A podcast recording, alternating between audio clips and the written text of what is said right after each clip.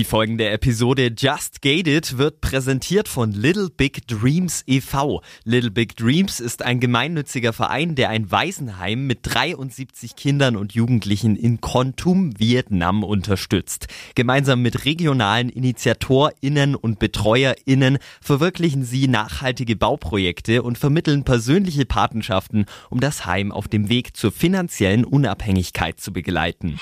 Mehr Infos unter littlebigdreams.org. Just Gated. Der Podcast mit Shannon Gede.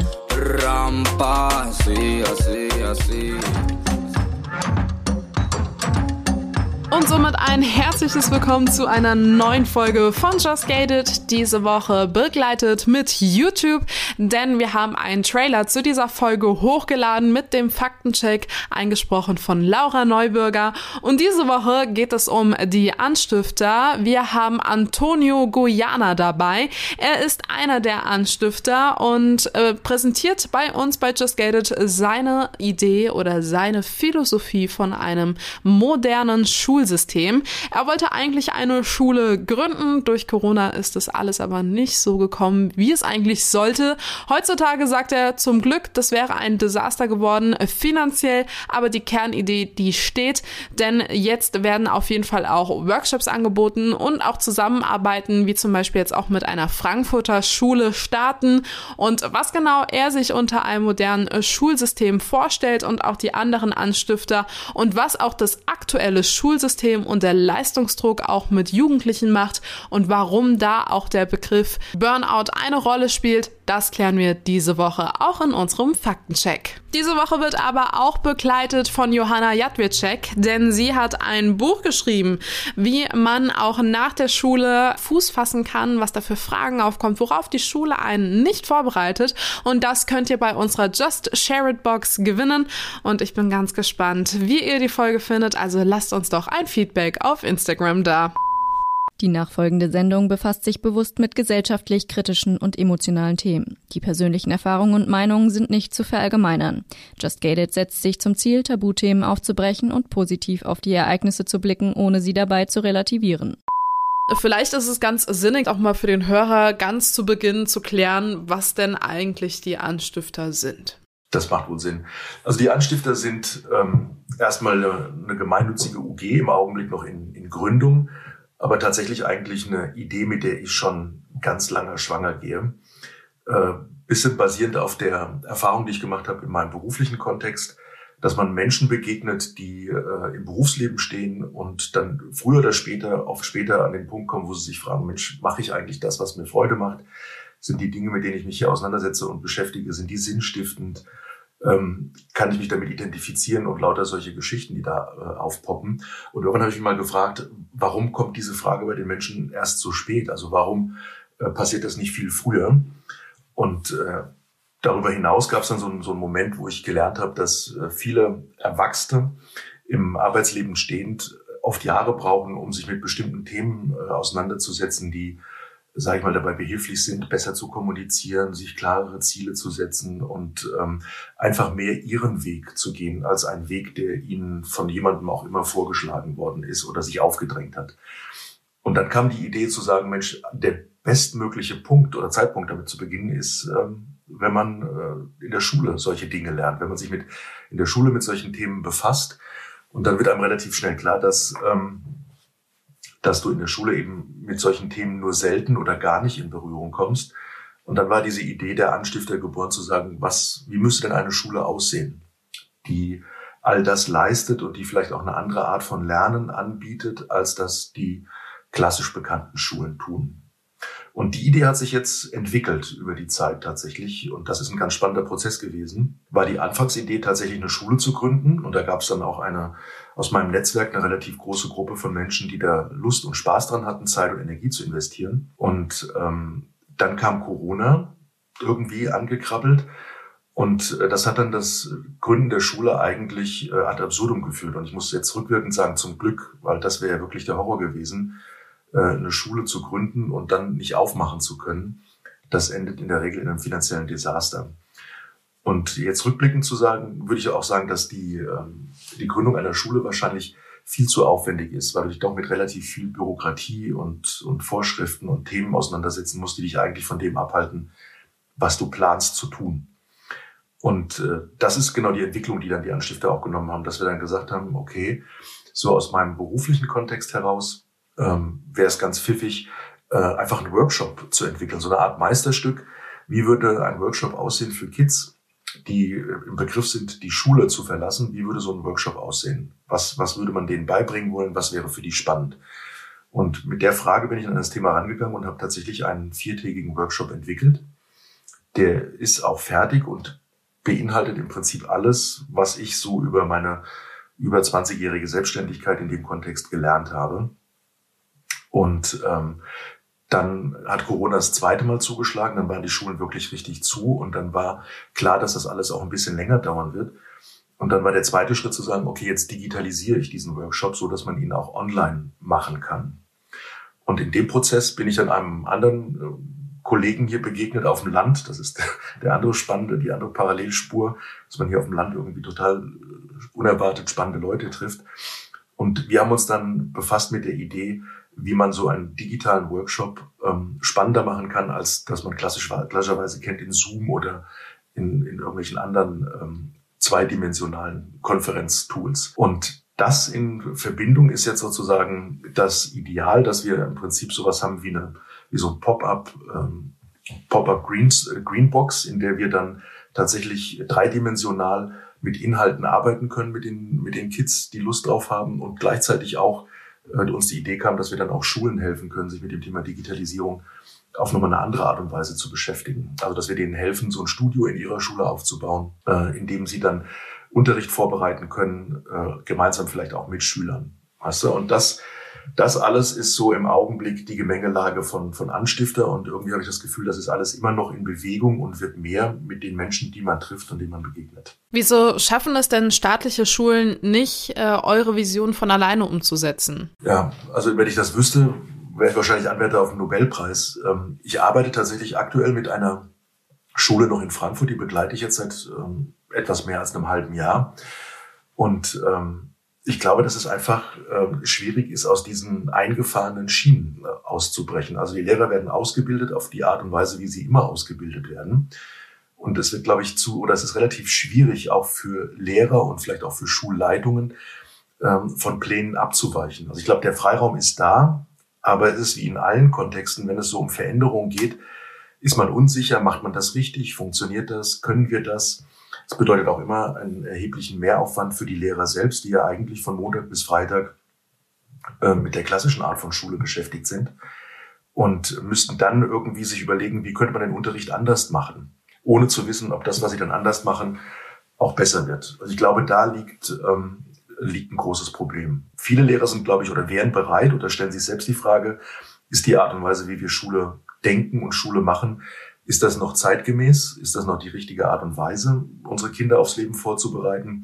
Und sind sicherlich auch der Meinung, dass man das besser und anders machen könnte. Aber die Frage ist, wie? Und dann gibt es noch ein anderes Problem, dass alle Menschen irgendwie, das ist wie beim Fußball, äh, glauben, sie wüssten, wie das geht. Also wie man Schule richtig macht äh, wie beim Fußball auch, wenn, wenn irgendwie wichtige Spiele sind, hast du dann auch 80 Millionen äh, Trainer und Spezialisten vorm Fernsehen, die genau wissen, wie man, wie man so ein Spiel gewinnen würde. Aber wärt ihr diejenigen gewesen, die das gewusst hätten, wie das geht? Oder? Na, das wäre, glaube ich, sehr anmaßend zu sagen, wir wissen, wie es geht. Aber ähm, was wir, was wir gelernt haben, also wir haben unsere eigenen, sage ich mal, Stars, mit denen wir oder von denen wir gelernt haben.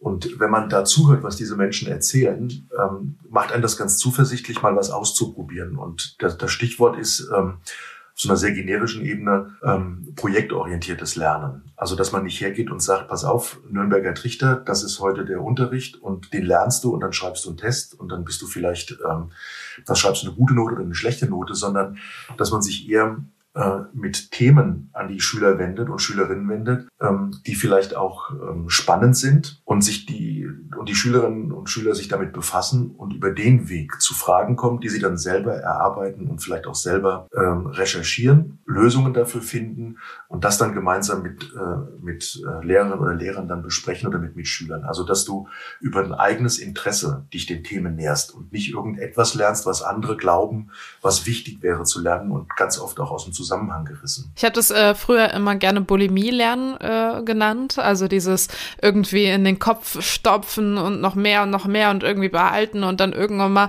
also jetzt ganz salopp formuliert, einfach in diese Klausur rauskotzen und dann wieder vergessen. So, so habe ich das immer wahrgenommen, weil wenn ich jetzt auch mal so ein bisschen rückblicke, also so von den Fächern, die ich jetzt in der Praxis heutzutage nicht mehr anwende, ähm, ist nicht wirklich viel hängen geblieben, weil es einfach dieses Bulimie-Lernen war und ähm, man dann doch irgendwie, ja, auch das ganze System ein bisschen anzweifelt, ist das denn das Richtige? Ging es dir auch so? Gehst du mit einem persönlichen Hintergrund in die Anstifter rein? Also ich glaube, hat man ja immer irgendwie eine Affinität zu dem Thema. Was ich ganz spannend finde, bevor ich die zweite Frage beantworte, es gibt Untersuchungen, die, die nachweisen wollen, dass ähm, 90 Prozent des Abi-Wissens nach einem Jahr weg ist. Und also, ne, das, also selbst wenn es 80 Prozent wären oder sowas, ist das der absolute Hammer. Und wenn du dann so aus meiner Rolle als, als Unternehmensberater oder Unternehmer drauf guckst und denkst, wie viel Zeit wir verballern in der Schule, also mindestens mal neun Jahre, denke ich, ähm, viele von uns deutlich länger. Und dann gehen 90 Prozent von dem, was ich mir da drauf geschafft habe, geht irgendwie weg. Das ist irgendwie schlecht. Schlechter ROI, Return on Investment, ist nicht so, so optimal. Meine eigene Geschichte ist, glaube ich, die, dass ich ähm, äh, ich würde mich rückblickend als, als schlechten Schüler bezeichnen, aber als schlechten Schüler äh, in dem System, in dem ich Schüler war. Und da gibt es, äh, weiß nicht, ob du das kennst, einen ganz schönen Cartoon. Äh, da ist ein Typ, der sitzt hinter einem Schreibtisch und spricht zu einem, keine Ahnung, Hund, einer Robbe, einem Goldfisch, einem Elefanten, einem Pinguin ähm, und einem Affen und einem Vogel. Und in der Sprechblase steht drin, um euch ähm, fair zu benoten, muss jeder von euch dieselbe Aufgabe meistern. Bitte klettert äh, auf den Baum im Hintergrund. Und ist klar, dass ähm, der Affe und der Vogel wahrscheinlich einen super Job machen, der Elefant, der Pinguin oder der Goldfisch oder auch die Robbe wahrscheinlich nicht so gut sind, äh, diese Aufgabe zu meistern. Und das bildet so ein bisschen das Schulsystem ab. Also der Albert Einstein hat mal gesagt, jeder ist ein Genie, aber wenn du einen Fisch danach beurteilst, ob er auf einen Baum klettern kann, wird er sein ganzes Leben glauben, dass er dumm ist. Und äh, so, so würde ich auch meine, meine Schulkarriere beschreiben, dass ich immer das Gefühl hatte, das, was die da von mir wollen, dass ich das nicht kann. Und natürlich ist das, glaube ich, dann ganz schnell so, dass man selber glaubt, dass man nicht in Ordnung ist. Also dass man irgendwie äh, mit den anderen nicht mithalten kann oder dass mit einem irgendwas nicht stimmt. Und ich habe später gelernt in meiner beruflichen Ausbildung und Weiterbildung, dass wenn du dir solche Dinge früh genug, lang genug, äh, oft genug sagst, dass das irgendwann ein Teil von dir wird, dass du das glaubst. Und das hat mich echt bestürzt. Gerade auch im, im, Umgang mit unseren Kindern, wenn du permanent merkst, dass du in dem oder in jenem nicht gut genug bist, und das ist ja die Rückmeldung der, der Noten, die du bekommst, beispielsweise, oder der angekreuzten Fehler, die du im Diktat machst. Also keiner guckt auf das, was du kannst und richtig machst, sondern der Fokus liegt häufig auf dem, was du nicht kannst und nicht richtig machst. Und das, glaube ich, auf Dauer kein guter Ratgeber, um, um ein Selbstbewusstsein zu entwickeln, an sich selbst zu glauben und vielleicht auch das zu entdecken, was, äh, ich nenne das immer, was ist das Geschenk, was du der Welt mitbringst oder was du der, Welt schenken kannst. Das zu finden wird dann deutlich schwerer, wenn du schon so früh lernst, an dir selber zu zweifeln. Faktencheck. Präsentiert von Unverpackt Darmstadt Aschaffenburg. Hausaufgaben, Musikunterricht, Sport, Freunde treffen und dann auch noch den Vorbildern auf YouTube und Instagram nacheifern. Dass SchülerInnen im Alter von 6 bis 18 Jahren der ständige Konkurrenzkampf und Leistungsdruck oft belastet, hat das Meinungsforschungsinstitut Forsa im Auftrag der Krankenkasse KKH ermittelt. Rund 30 Prozent der deutschen SchülerInnen ist wegen des Leistungsdrucks in der Schule häufig besorgt. Auffallend, unter knapp 530 befragten Jugendlichen im Alter zwischen 12 und 18 Jahren legen 73 Prozent der Mädchen den Maßstab an sich selbst erheblich höher als Jungs mit 54 Prozent. Insgesamt fühlen sich drei Viertel der befragten Jugendlichen mindestens einmal pro Woche wegen der Schule gestresst, jeder vierte sogar an mehr als drei Tagen. Und es geht noch weiter. Der Kinderpsychologe Michael Schulte-Markwort nennt sogar einen Begriff, den wir sonst nur aus der Erwachsenenpsychiatrie kennen: Burnout. Er ist sich sicher, er, dass Burnout auch schon bei den Kindern angekommen ist. In den letzten Jahren stellte er fest, dass immer mehr Kinder und Jugendliche mit Erschöpfungsdepressionen in seine Sprechstunde kommen. Quasi einfach nur ein anderer Begriff für Burnout. Als Grund für die Erschöpfungsdepression nennt er unter anderem die Tatsache, dass Schulen ihre Qualität an der Zahl der Einser-Abiturienten messen. Wenn Kinder aber permanent das Gefühl haben, den Anforderungen nicht gerecht zu werden, ist das ein erster Schritt hin zur Erschöpfungsdepression. Einschlafstörungen, Appetitmangel und Antriebslosigkeit sind dann oft die Folge. Wie hätte euer Schulsystem dann aber auch ausgesehen im Sinne von Allgemeinwissen, Grundwissen, so was man mitgeben sollte? Wie hättet ihr denn dann da auch A, das mitgegeben und B, aber auch bewertet? Genau. Also die, dazu muss man sagen, dass ähm, wir eingestiegen wären im ersten Wurf mit der Schulgründung erstmal ab der weiterführenden Schule. Also das ist zum Beispiel in Hessen, äh, wechselst du ja äh, von der vier auf die fünf und dann mit der fünften Klasse auf eine weiterführende Schule. Ähm, in Berlin hier zum Beispiel machen die das erst in der siebten Klasse. Also wir waren noch nicht an der Grundschule, weil Grundschule ist wirklich nochmal ein ganz anderer Schnack ähm, im, im, Umgang mit den Kids. Da gibt's es nochmal ganz viel mehr Auflagen, auf die man achten muss. Und vor dem Hintergrund hätten wir im Prinzip schon Kids übernommen, die schon, keine Ahnung, vier Jahre oder sechs Jahre Schule äh, hinter sich gehabt hätten. Aber unser Anspruch war und ist, und das ist das, was wir jetzt auch im Augenblick begleiten in einer Schule in Frankfurt, die das mal ausprobieren wollen, dass wir sagen, ähm, ihr könnt den Unterricht sozusagen mitgestalten. Also wir haben einen Lehrplan, wir sehen, was wir an Inhalten vermitteln müssen über einen bestimmten Zeitraum. Und dann ist die Herausforderung zu gucken, über welche Art von Projekten kann man sich dem Thema nähern. Ähm, und wenn man mit jungen Menschen zusammenarbeitet, entdeckt man, dass die oft alle irgendwie äh, einen Flitz haben zu irgendeinem Thema. Ob die jetzt Influencer werden wollen oder ob die sich für Schauspiel interessieren oder für Kunst oder für irgendwelche anderen Dinge oder für, was weiß ich, Handwerk oder irgendwas Technisches.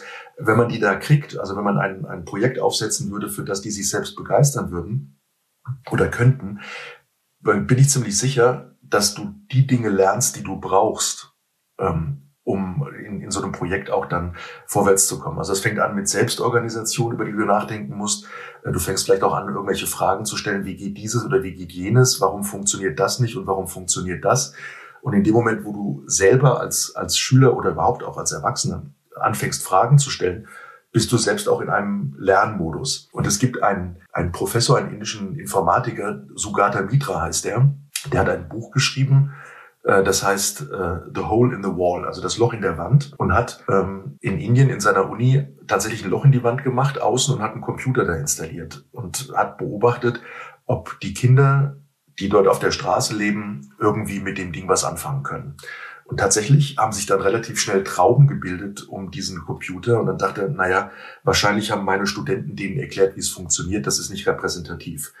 Und hat tatsächlich angefangen, Computer äh, in Indien zu verteilen, also an wirklich ganz abgelegene Stellen, hat den Kindern dort ähm, eine Aufgabe gegeben und ist dann abgehauen, hat also nichts weiter gesagt und ist dann nach einem Monat oder sechs Wochen wieder zurückgekommen und hat geguckt, was bis dahin passiert ist. Und um eine lange Geschichte kurz zu machen, die Erkenntnis war am Ende dieses, diese, dieses, ja, dieser Untersuchung war, dass man ähm, Kinder ohne Anleitung, also ohne die Begleitung von einem Lehrer, äh, bis auf den Fifth Grade im englischen Schulsystem bringen kann. Und der, das war so erfolgreich, dass das jetzt äh, auch in Teilen von Schulen wird diese Art des Lernens tatsächlich auch angewendet und umgesetzt. Ja, also es ist jetzt nicht so, dass wir das Rad ganz neu erfinden und äh, irgendwie brillante Ideen erträumen, sondern es geht eher darum zu gucken, wie kriegt man da einen Knopf dran und wie kann man ähm, Schulen und äh, Lehrerinnen und Lehrer dabei begleiten und unterstützen, die die Idee haben, wir wollen das machen, aber wir wissen nicht so genau, wo wir den Hebel ansetzen, wie wir das machen. Also es muss ja auch praktisch sein, es muss ja auch irgendwie funktionieren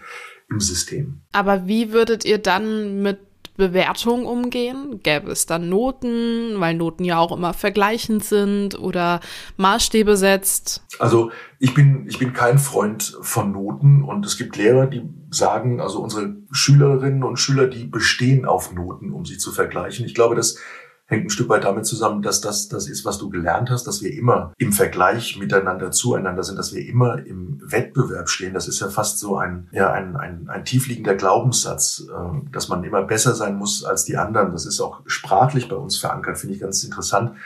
Es gibt in jeder Sprache gibt es so Aussagen wie, wer nicht kommt zur rechten Zeit, der muss sehen, was übrig bleibt, oder die letzten beißen die Hunde. Und was sagt das über eine Gesellschaft und eine Kultur aus? Das heißt immer in der Übersetzung, ist es nicht genug für alle da. Und daraus schöpft sich oft die Motivation, besser, schneller zu sein als alle anderen. Und das ist etwas, was wir in der Welt, in der wir im Augenblick leben und so wie die Welt sich entwickelt, sicherlich nicht äh, hilfreich ist. Also wir brauchen sicherlich etwas, was eher die Kooperation, die Zusammenarbeit fördert und nicht den Wettbewerb. Sonst können wir die Probleme, glaube ich, die wir haben, äh, nicht lösen. Und das ist etwas, was Corona im Augenblick ähm, auf zuweilen tragische Art und Weise zeigt, dass man nur gemeinsam kooperierend äh, Lösungen finden kann für so eine komplexe Aufgabe und die Welt wird stündlich komplexer. Also insofern wäre die Bewertung nicht über Noten, sondern dass man anguckt, was macht der Mensch. Also da gibt es zum Beispiel auch Konzepte äh, aus der Waldorfschule, da kriegen die Schüler beispielsweise am Ende des Schuljahres kriegen keine Noten, sondern die kriegen einen Bericht, wo also jeder Lehrer zu jedem Fach, das unterrichtet wird, ähm, einen längeren oder kürzeren Bericht über die Wahrnehmung, die äh, die Lehrerin oder der Lehrer hat über die Schülerin oder den Schüler, äh, wird aufgeschrieben. Und da wird ein Mensch beschrieben und versucht zu erfassen als das, was er ist mit all den Stärken, aber sicherlich auch mit den Feldern, in denen es noch Entwicklungspotenzial gibt. Und das finde ich eine viel würdigere Art und Weise, als jemandem zu sagen, du hast, keine Ahnung, eine drei oder eine vier in, in dem oder in jedem Fach oder eine eins oder eine zwei. Das sagt überhaupt nichts aus über den Menschen. Das heißt aber auch, dass ihr das Problem eher im Schulsystem seht und nicht bei den Pädagogen. Also ich kann jetzt zum Beispiel aus meiner Erfahrung äh, sprechen, äh, als Schülerin, äh, wenn dann äh, der böse, böse Mathelehrer dann irgendwie am Anfang der Stunde alle Schüler hat aufstehen lassen und äh, man durfte erst wieder sitzen, wenn man eine Aufgabe gelöst hat. Tatsächlich war das bei mir so. Oder auch im Sportunterricht, äh, wenn man, wenn man dann doch irgendwie äh, über den Bock springen sollte, aber die ganze Schulklasse zugeguckt hat und der Lehrer genau wusste, dass man da Hemmungen und Angst hat dann setzt sich das ja auch irgendwie fest. Aber dann ist das Problem meiner Meinung nach nicht am System, sondern bei den Pädagogen. Heißt, wie würdet ihr das Problem angehen? Wer würde denn überhaupt dann in Anführungszeichen bei euch unterrichten? Ich, ich sage mal grundsätzlich finde ich ähm, Lehrerbashing oder Schulbashing finde ich immer suboptimal, weil ich habe viele Lehrer kennengelernt inzwischen, von denen wirklich ganz viele ganz motiviert sind und, und auch wirklich Lust haben, was zu machen und sich da auch wirklich ganz und gar reingeben. Und wie in allen Kontexten gibt es da auch Menschen, die sind extrem fragwürdig. Und das führt wieder zurück zu dem, was wir vorhin besprochen oder vor, vor ein paar Minuten besprochen haben, nämlich ähm, dass du dich zum Beispiel für ein Studium qualifizierst über die Noten, die du hast. Und ähm, wenn du eine Eins oder eine Zwei hast, also ein guter Schüler bist möglicherweise und dich damit qualifizierst für ein Studium als Mediziner oder als Lehrer oder für irgendetwas anderes, dann sagt das nur, dass du gut bist in dem System, das sozusagen bestimmte Dinge abgefragt hat. Aber es sagt nichts darüber aus, ob du als Mensch geeignet bist, äh, mit, mit Kindern äh, umzugehen oder mit jungen Menschen umzugehen oder ob du äh, genug Empathie, Empathie hast, um, um als Arzt dich in die, sozusagen in die Schuhe zu stellen deiner Patienten. Und das ist genau die, die Problematik. Und oft sind die Lehrer dann auch äh, ein Ergebnis des Systems, das sie durchlaufen sind. Also die Art und Weise, wie sie selbst vorbereitet werden auf Schule, wie sie selbst geprüft werden und wie sie selbst gemessen werden, auch in einem Leistungssystem. Also wann bist du ein guter Lehrer, wann bist du ein äh, nicht so guter Lehrer.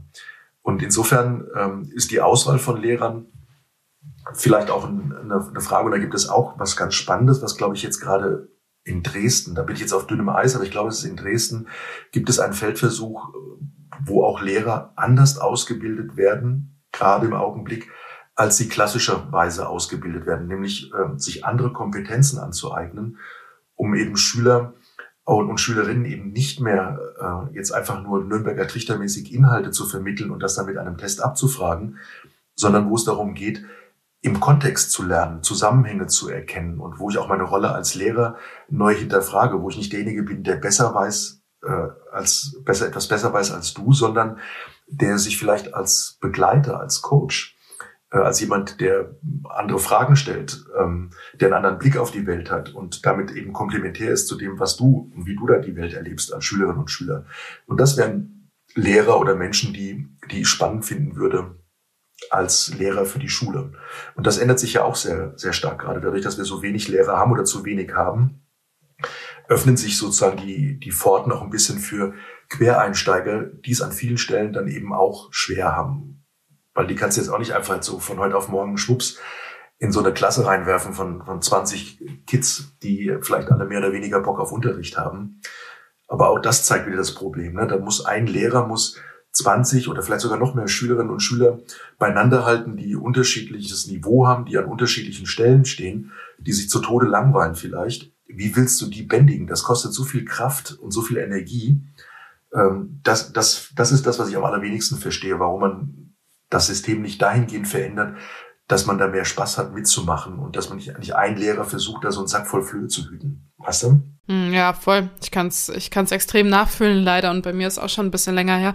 Ähm, ja, es ist, es ist schwierig, äh, da die Schulbank zu drücken und dann ähm, seine eigenen Fähigkeiten vielleicht gar nicht zum Ausdruck bringen zu können oder die auch gar nicht gefragt werden. Wie geht ihr aber dennoch, weil ich glaube, dass es auch ein wichtiger Teil in der Entwicklung ist, äh, mit dem Gefühl des Versagens umzugehen.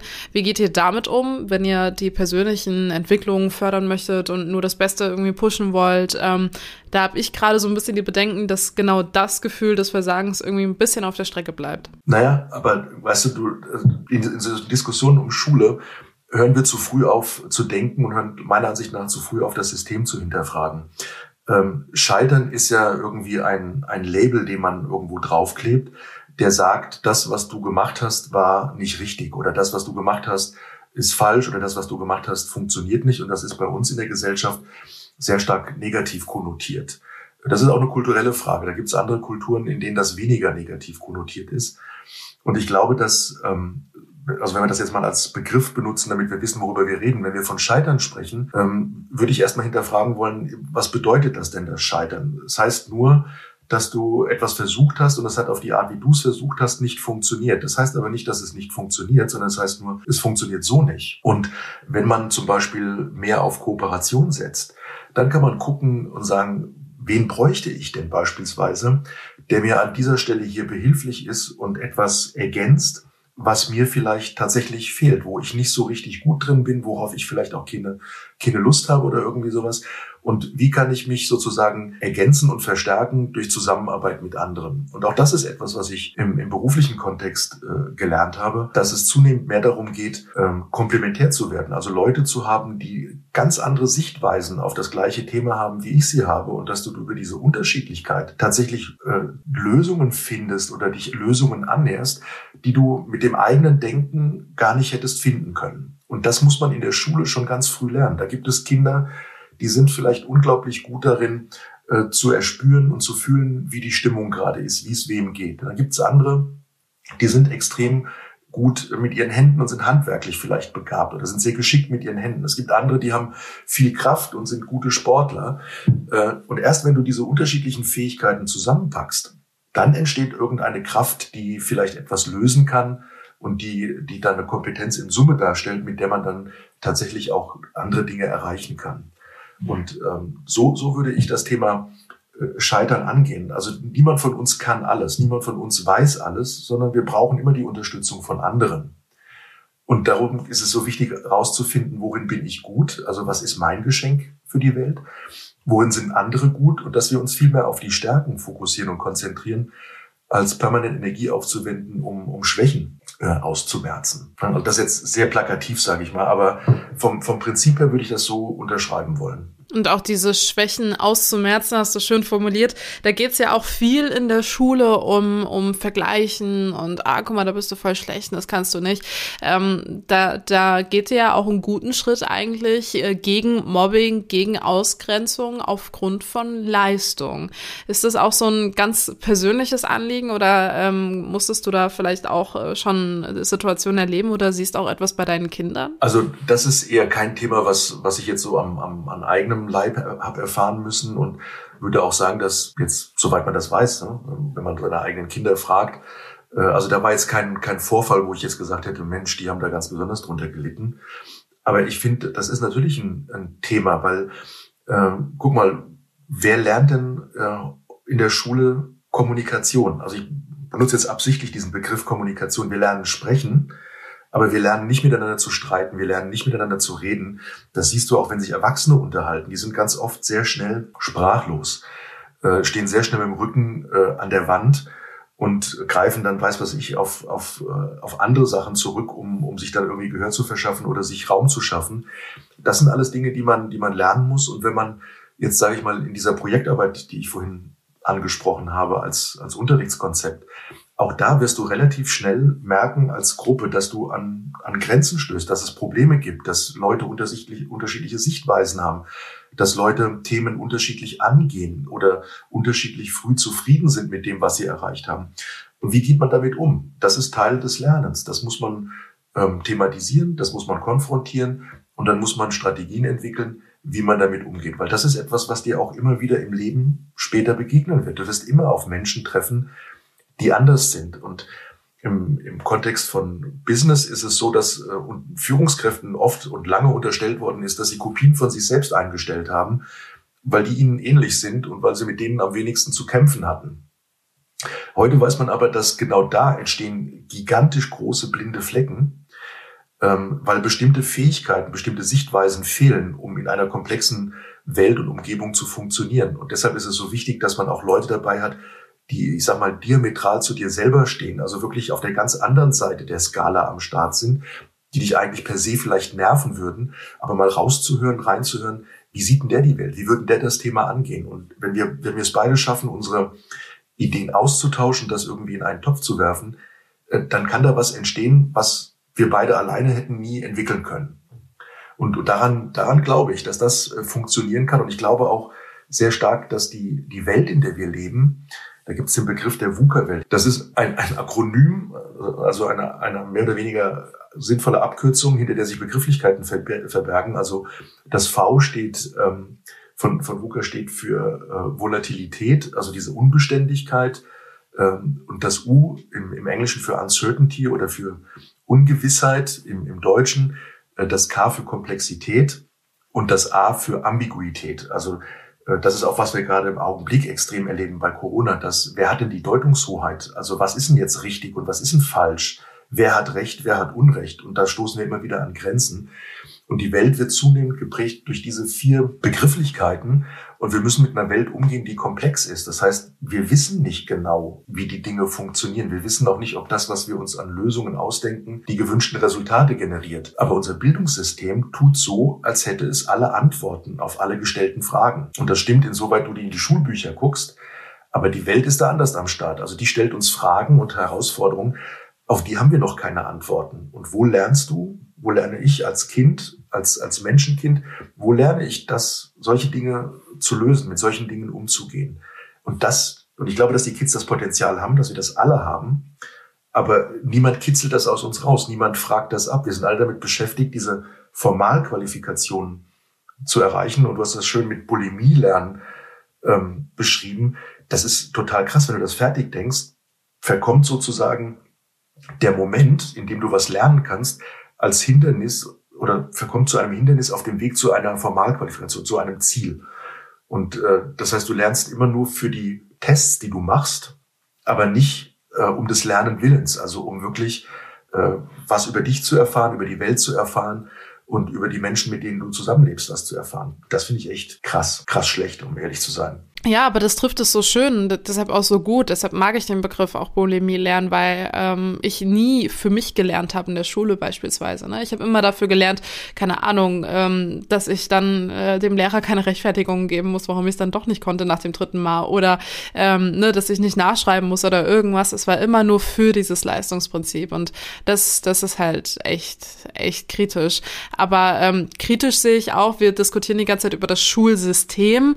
Ähm, das System System ja auch danach und drumherum, äh, was jetzt auch in Bewerbungsphasen oder so Berufswelt, die ist ja auf so ein Schulsystem ja auch gar nicht ausgelegt. Wenn man seinen Lebenslauf da mal hinklatscht und ähm, ja dann vielleicht auch zehn Berichte anhängt und statt eine, eine Seite mit einer Note, ähm, darauf ist ja keiner ausgelegt. Wie ähm, würde man oder wie seht ihr das? Auch, auch das ist eine spannende Frage und Witzigerweise, das ist auch etwas, was, was mir häufig begegnet in Unternehmen, mit denen ich zusammenarbeite. Und das sind durchaus große. Ähm, weiß nicht, ob das angemessen ist, jetzt da Namen zu nennen. Wir lassen das mal. Es sind wirklich große Unternehmen, die auch international tätig sind. Und da wird zunehmend mehr deutlich, dass ähm, es gar nicht mehr so darum geht, gute Noten zu haben, ähm, sondern dass häufig in solchen Arten von Assessment Center oder Bewerbungsgesprächen ganz häufig auf andere Qualifikationen geguckt wird, die da sein müssen. Und dann ist die Note häufig jetzt noch ein, ein Kriterium, um, sage ich mal, vorab oder vorauszusieben. Aber tatsächlich äh, ist es fast heute mehr so der Fall, dass du ähm, gucken musst, haben die Leute oder haben die Kids, die sich da bewerben oder die jungen Menschen nach dem Studium, die sich da bewerben, haben die bestimmte Fähigkeiten, bestimmte Kompetenzen, also viel mehr als reines Wissen, weil Wissen ist heute sowas von einfach zu ersetzen. Also auch da wieder zurück auf, der, auf die VUCA-Welt. Wenn du guckst, wie sich ähm, die Wirtschaft entwickelt, dass du überall Plattformen hast. Also ähm, was meine ich? Ähm, wenn du dir Flixbus anguckst zum Beispiel, die haben einen einzigen Bus, damit sie sich als Busunternehmen benennen dürfen. Aber die haben sich sozusagen, alle anderen Busse haben sie sich zugekauft. Uber hat kein einziges Taxi, sondern die kaufen sich ihr Know-how einfach dazu. Und, und so sind die, also die ganzen Food-Lieferanten sind alle auch ein Beispiel dafür. Und das hast du überall. Es gibt überall Plattformen, wo du Leute hast, die gute Ideen haben, die lose Enden zusammenbinden ähm, und sich dann das Wissen, was sie brauchen, einfach auf dem Markt kaufen. Das ist da. Das ist überhaupt nicht schwierig.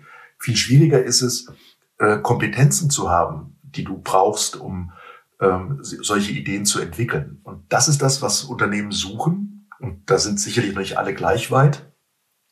Aber das wird sich in Bälde, wird sich das wahrscheinlich dramatisch ändern, dass Unternehmen auch merken, sie kommen mit dem, was die, was, was die Uni liefert oder die Fachhochschulen oder die Schulen äh, liefern, dass das nicht reicht.